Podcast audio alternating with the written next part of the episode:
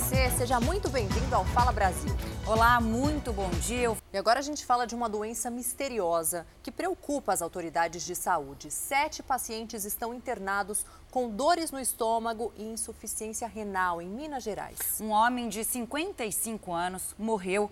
Técnicos do Ministério da Saúde foram para Belo Horizonte investigar os casos. O amigo de Maria Tereza começou a passar mal em dezembro. Sentindo muita cólica abdominal, né, vômito. A gente espera logo que as autoridades resolvam isso. Assim como ela, moradores aqui do bairro Buritis, em Belo Horizonte, estão ansiosos por respostas. Oito pessoas que vivem ou passaram pelo bairro adoeceram com sintomas parecidos. O corpo de Pascoal De Martini, de 55 anos, será trazido para Belo Horizonte, onde vai passar por perícia. Segundo a Secretaria Estadual de Saúde, os sintomas começam com uma crise gastrointestinal seguida de insuficiência renal aguda. Algumas pessoas também chegam a ter alterações neurológicas. Diante da dificuldade em identificar o agente causador da doença, uma equipe de epidemiologistas do Ministério da Saúde está em Belo Horizonte para investigar os casos. Amostras de alimentos e bebidas também estão sendo analisadas. Este infectologista orienta as pessoas a não entrar em pânico e, em caso de dúvida, procurar um posto de saúde. Mas lembrando que tem várias outras doenças que também causam os mesmos sintomas. Então não quer dizer que uma pessoa com esses sintomas necessariamente esteja dentro dessa síndrome. E quatro homens foram presos, suspeitos de fazer parte de uma quadrilha de roubo a casas em Belo Horizonte. Durante a prisão, a polícia descobriu que um dos detidos é investigado pela morte de um torcedor atleticano há 19 anos. Tudo começou com a denúncia de que dois homens estariam com esta moto roubada. Quando a gente chegou lá, tinha dois indivíduos que avistaram a gente, saíram correndo, foram perseguidos. Um conseguiu fugir, nós abordamos dentro do barracão. Matheus Maidan Moreira Rosa, de 25 anos, foi preso assim que a polícia revistou o imóvel e encontrou diversos produtos sem nota fiscal, bebidas e perfumes importados, calçados, televisores, caixas de som, roçadeira, lixadeira e 13 notebooks, além de uma submetralhadora artesanal e uma garrucha calibre 22. Assim que foi detido, Matheus entregou o resto do grupo. Os outros três homens estavam em uma casa na região nordeste da capital eles reagiram com a chegada da polícia. Um dos suspeitos apresentou uma identidade falsa para os policiais. E depois, com o documento verdadeiro, a PM descobriu que ele estava com mandado de prisão em aberto. Cleivson Luiz Soares Gonçalves, de 39 anos, é suspeito de participar de roubos a bancos e é investigado na participação da morte de um torcedor atleticano em 2001. Ele é envolvido naquela questão da máfia azul com a loucura onde um jovem da Galocura foi morto a pauladas. A polícia descobriu também que logo depois de cometer os assaltos, os ladrões pegavam os equipamentos roubados e levavam até uma casa para que os dados armazenados nos celulares e nos computadores fossem apagados. Na sequência, os equipamentos eram encaminhados para lojas que ficam dentro de shoppings populares aqui de Belo Horizonte, para serem revendidos. Segundo a PM, o grupo faz parte de uma quadrilha especializada em roubos a residências e mais gente pode estar envolvida. Um dos golpes que mais tem vi feito vítimas na internet é dos sites falsos de leilões. Criminosos criam páginas para enganar os clientes, que na maioria das vezes só percebem a fraude depois de pagar pelo bem. Pois é, só no estado de São Paulo, o Sindicato dos Leiloeiros já identificou 400 páginas falsas. No Rio de Janeiro, um estelionatário que comandava uma quadrilha foi preso nesta semana. E agora o Fala Brasil vai te mostrar como fazer um bom negócio em leilões sem correr riscos. Fabiana sofreu um prejuízo de 49 mil reais. Não se conforma de ter sido enganada por um falso site. A gente entrou no site clonado em vez de entrar no site original. Os criminosos são detalhistas na hora de aplicar o golpe. Veja como eles montam o site. O sobrenome é igual e o logotipo muito parecido, mas repare no detalhe. O verdadeiro se chama Gomes Leiteiro, o falso usa o nome Gomes Leiloeiro. O domínio do site também é diferente. O verdadeiro tem a extensão .br, o falso termina em .com. Fabiana se cadastrou no site e mandou toda a documentação para participar do leilão virtual de um carro igual a este. Depois de dar o lance vencedor de quase 50 mil reais, chegou a receber o termo de arrematação. Nada levava a crer que era golpe, por isso ela depositou o dinheiro na conta indicada. E você faz o depósito, a pessoa continua falando com você no telefone, te atendendo normalmente. Ela só desconfiou que era golpe após o depósito e a demora na entrega do carro. Comecei a fazer umas perguntas sobre o meu carro, que horas que ia chegar, não sei o que, qual que era o, a placa do frete que ia trazer, não sei o que. A pessoa imediatamente me bloqueou no WhatsApp. Aí. Eu falei, é golpe. O Sindicato dos Leiloeiros do Estado de São Paulo já identificou cerca de 400 sites de leilões falsos, número quase igual ao total de sites de leiloeiros verdadeiros que existem no Estado de São Paulo. As quadrilhas registram domínio, colocam no ar, aplicam os golpes, logo em seguida esse domínio acaba saindo do ar, registram novos, novos domínios e segue o golpe. O presidente do sindicato diz que algumas vezes o site não tem nem leiloeiro responsável ele dá duas dicas para não cair no golpe. Primeiro, entrar no site da junta comercial e ver se consta o nome do leiloeiro que aparece na página da internet. Se possível, ligar para ele e checar se o leilão vai mesmo acontecer. Outra medida é pedir para ver o lote que vai ser arrematado. Nos leilões verdadeiros, há sempre um dia e uma hora marcada para isso. Os golpistas costumam usar fotos falsas de veículos para atrair as vítimas. Mesmo se a pessoa não tomou os cuidados essenciais, não conferiu se o leiloeiro está registrado na junta comercial, não viu pessoalmente o produto que pretende arrematar, ainda há uma última chance de não ficar no prejuízo antes da batida definitiva do martelo, que é na hora do depósito do dinheiro. A conta bancária tem que sempre estar no nome do leiloeiro responsável pelo leilão nunca fazer o depósito numa conta de uma pessoa física estranha que não seja a do leiloeiro. No Rio de Janeiro, a polícia prendeu um suspeito de chefiar uma quadrilha que aplicava o mesmo golpe. 100 vítimas caíram na fraude. O prejuízo que os criminosos deixaram foi de 10 milhões de reais. A polícia já identificou mais cinco golpistas. Todos estão sendo procurados. Em São Paulo, Fabiana diz que mais oito pessoas foram vítimas do golpe do falso leilão. A informação de que a polícia abriu inquérito para investigar não basta para ela. E o que eu fico assim super chateada não é só por ter perdido o meu dinheiro, é porque mais vítimas estão aparecendo e vão aparecer mais e mais e mais e o site continua no ar e ninguém faz absolutamente nada. A empresa Gomes Leiteiro reforça que não tem qualquer relação com a Gomes Leiloeiro e disse que registrou um boletim de ocorrência para preservar seus direitos. Ela também denunciou o site falso à junta comercial. Já a Secretaria de Segurança Pública informou que foi aberto o um inquérito policial para investigar o caso registrado como estelionato. E uma mulher de 39 anos morreu depois de fazer um tratamento estético numa clínica particular de Belo Horizonte. Pois é, aconteceu de novo. É o segundo caso em menos de um mês na capital mineira.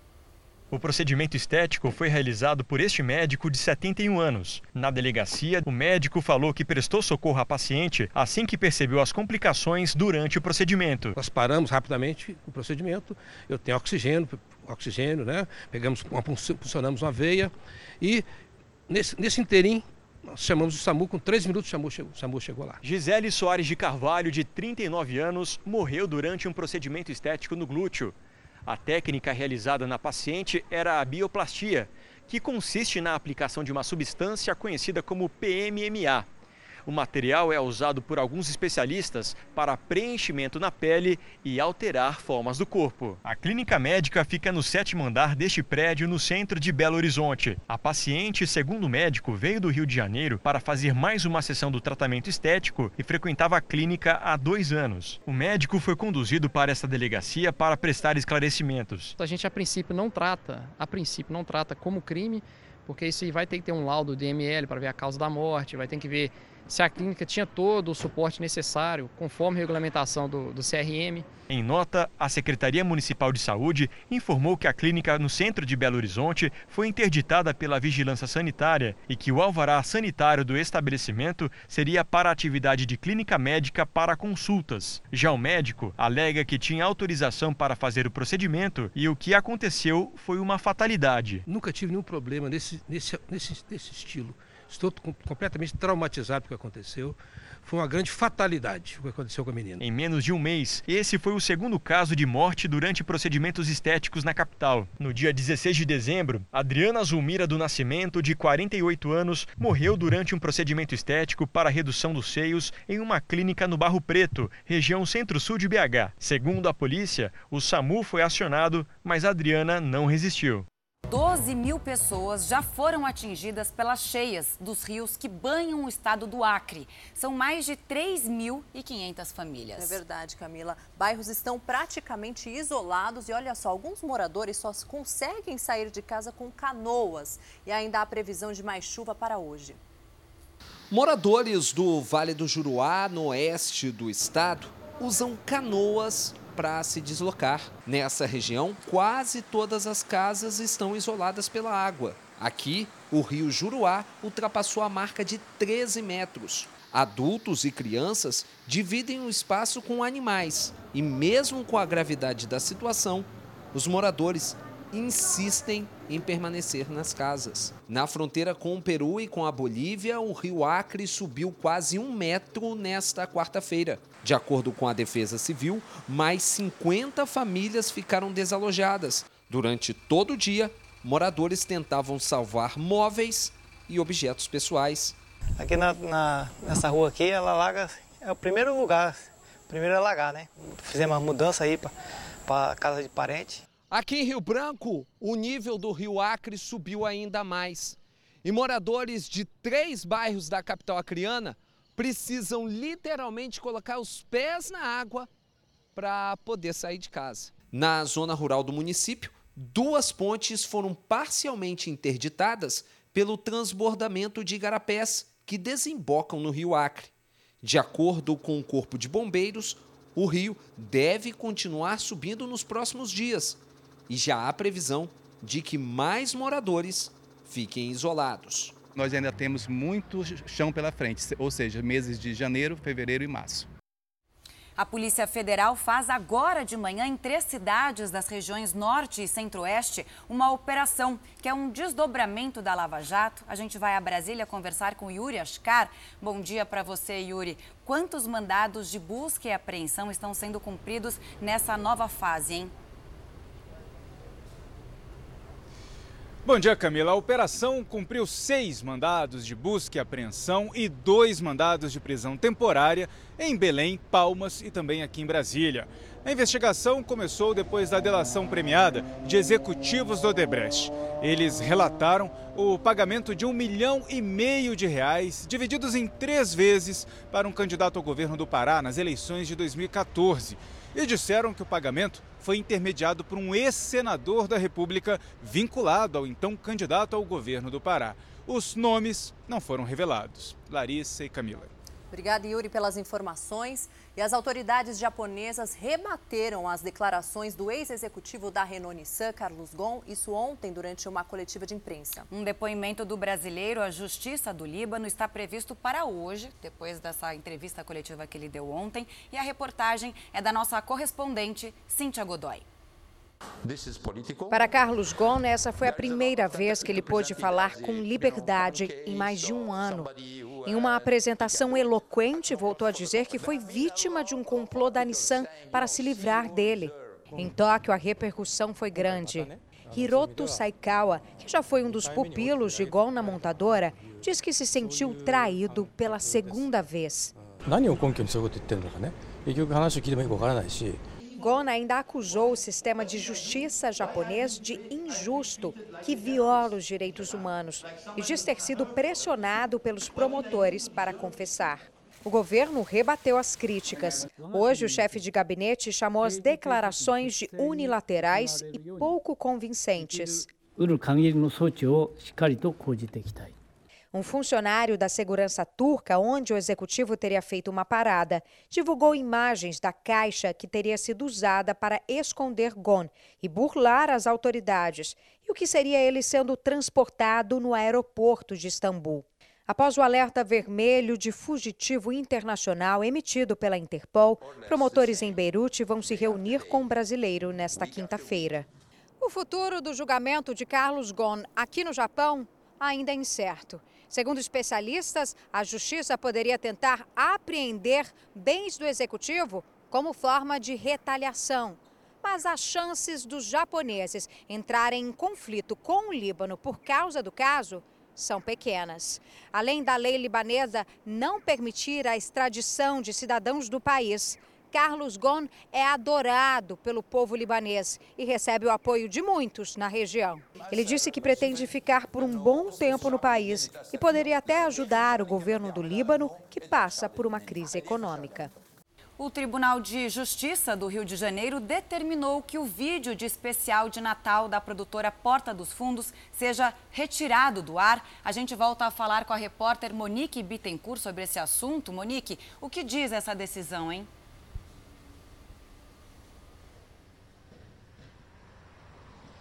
Pois é, na decisão, o desembargador disse que a medida foi tomada para acalmar os ânimos da sociedade brasileira, que é majoritariamente cristã. O pedido foi feito por uma associação religiosa. O filme foi lançado na internet e traz uma sátira sobre o aniversário de Jesus e causou bastante polêmica. A sede da produtora aqui no Rio foi atacada no dia 24 de dezembro e até o momento o único suspeito identificado foi o empresário Eduardo Fauzi que está foragido na Rússia. A Polícia Federal incluiu o nome dele na lista vermelha da Interpol e essa medida permite que Eduardo seja preso por qualquer força policial do país onde ele esteja.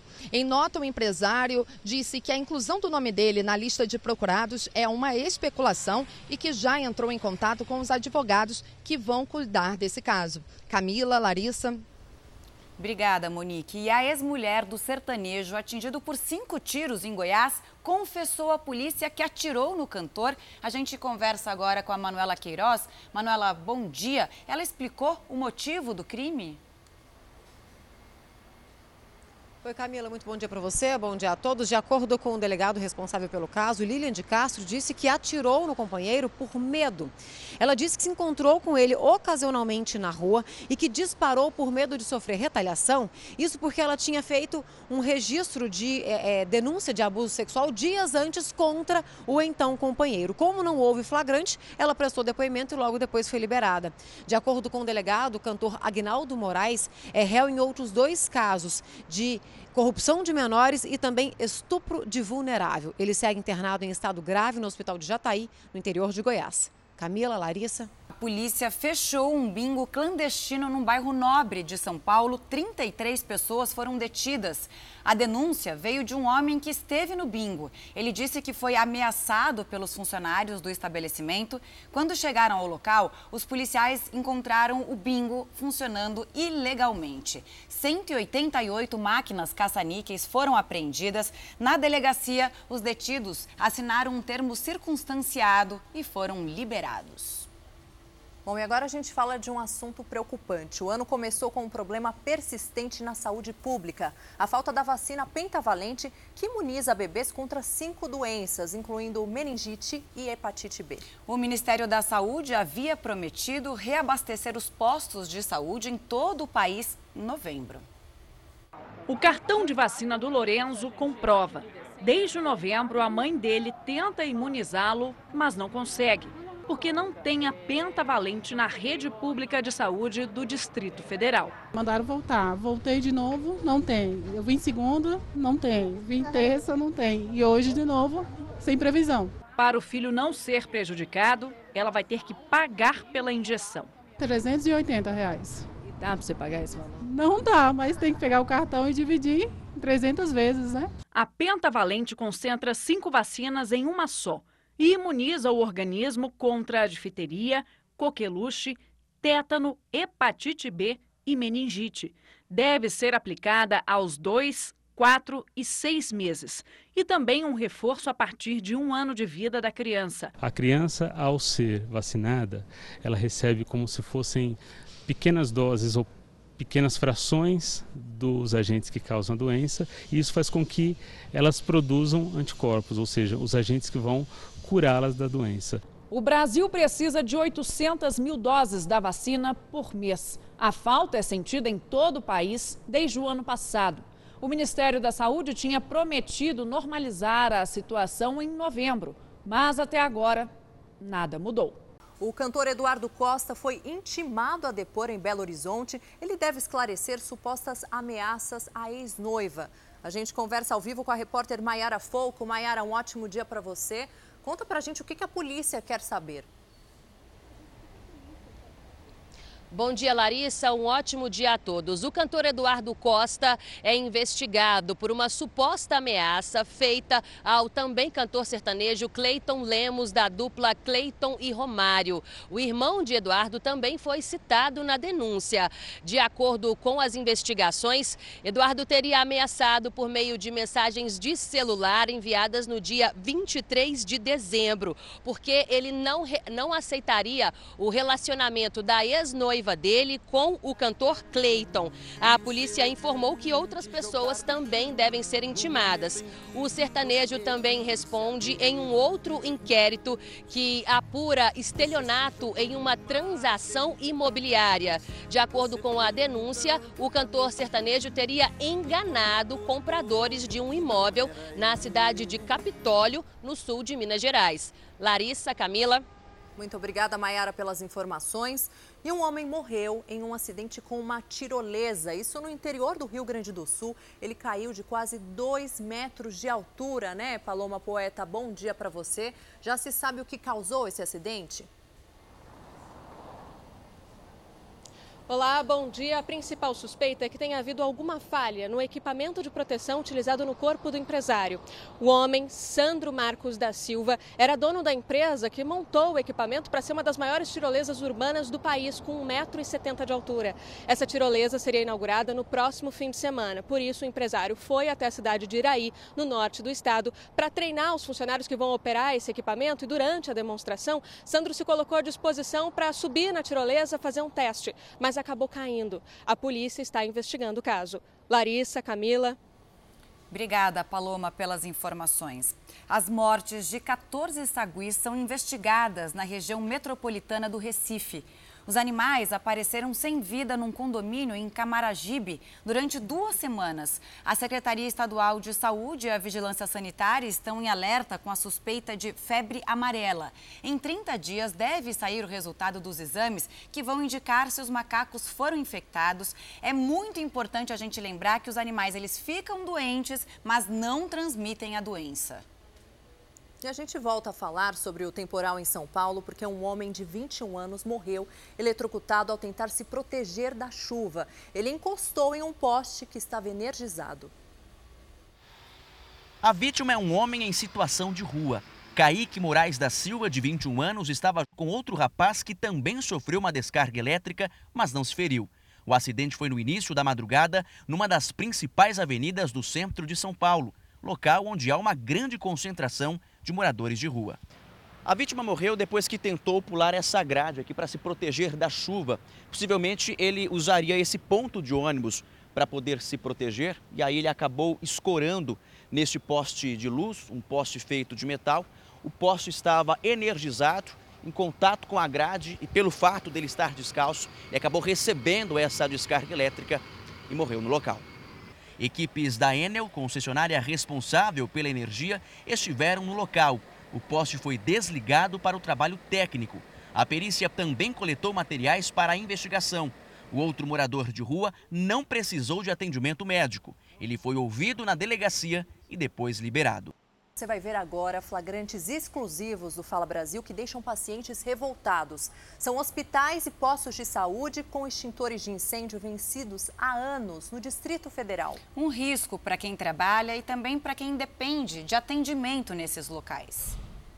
O DF tem aproximadamente 2 mil equipamentos de combate contra o fogo em hospitais e postos de saúde, mas pelo menos 80% precisam ser substituídos ou recarregados, ou seja, Oito em cada dez estão fora dos padrões de segurança. Os extintores têm uma validade de um ano. As imagens enviadas por um telespectador da Record TV mostram um extintor de incêndio vencido em julho de 2017 no posto de Ceilândia. Foi esse homem que prefere não se identificar que fez as imagens. Tanto os usuários quanto quem trabalha. Né? Quem trabalha também está correndo risco. O Corpo de Bombeiros realiza constantemente fiscalizações em hospitais e postos de saúde para verificar a validade dos extintores. Como há uma concentração enorme de pessoas em shoppings, hospitais, postos de saúde, é, tem que haver vários extintores em lugares estratégicos, bem sinalizados, para que qualquer pessoa é, com um pouco de conhecimento possa manusear o equipamento como extintor. Quanto mais tempo ele passar vencido, mais ineficaz ele vai se tornar. Bom, a Secretaria de Saúde do Distrito Federal informou que o processo para comprar e fazer a manutenção de novos extintores já está em andamento. Mudando de assunto, dançar ao som de uma música animada e criar uma coreografia diferente. O desafio lançado nas redes sociais tem conquistado muitos famosos. Pois é, gravar os vídeos virou uma chance para pais e filhos brincarem juntos, ainda mais agora nas férias, Verdade. né? Os pais ficam preocupados, o que a gente vai fazer com a criançada? E olha, os ganhos para todos vão muito além da diversão. Música animada. Coreografia diferente.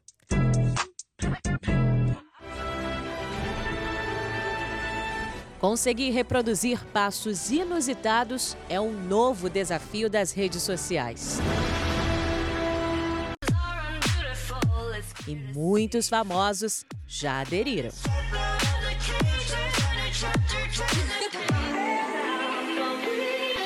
Mesmo sem conhecer a brincadeira, Luciano Huck e Angélica aceitaram a proposta da filha caçula, Eva.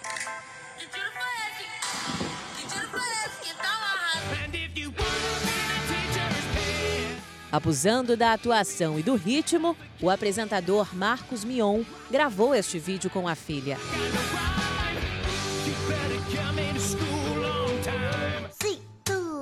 O humorista Tirulipa também entrou na brincadeira. Longe dos holofotes das celebridades, o Ricardo, pai de dois meninos, afirma que essa pode ser uma forma de aproveitar o tempo em família. A gente faz um vídeo, faz umas palhaçadas, umas brincadeiras, é super importante. A gente também tem que estar tá a par do que eles estão vendo, né, sempre no, no celular e também brincar, já que eles gostam tanto, né, se divertir junto com eles. Assim? Entrar na brincadeira pode exigir um pouco mais de ritmo ou conhecimento com a tecnologia, mas essa é uma boa estratégia para os pais entenderem melhor a realidade dos filhos. É? E os especialistas acreditam que isso gera mais confiança, segurança e uma melhor comunicação entre os pais e as crianças.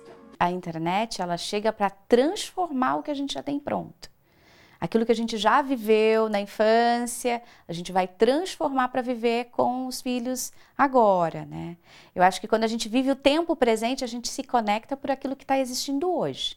A Maiara, mãe do Lucas e do Miguel, já entendeu a importância de acompanhar as novidades da internet. A gente fica sempre ali conectado com ele, sabendo o que, que ele tá baixando. Ai, mas esse jogo é, é, referente ao que? Ai, mãe, é jogo de carro. Ah, então beleza. Então a gente vai lá, coloca a senha. E sempre tá olhando assim com ele. Então ele, ele quer ficar fazendo vídeo. E esse lugar mais novo, que tem a ver com os aplicativos, com a internet, o brincar vai trazer essa sensação também, que é a sensação de prazer. Quando nós sentimos prazer, nós somos capazes de aprender qualquer coisa. Mas na casa da Maiara, aquelas brincadeiras antigas, sem celular na mão, também tem vez. Principalmente agora nas férias. Esses dias eles estavam brincando de susto-esconde. Com tudo apagado dentro de casa, eles se escondiam e a gente tinha que procurar e aí assustava quando encontrava. Então lá vai a gente brincar todo mundo de susto-esconde em casa.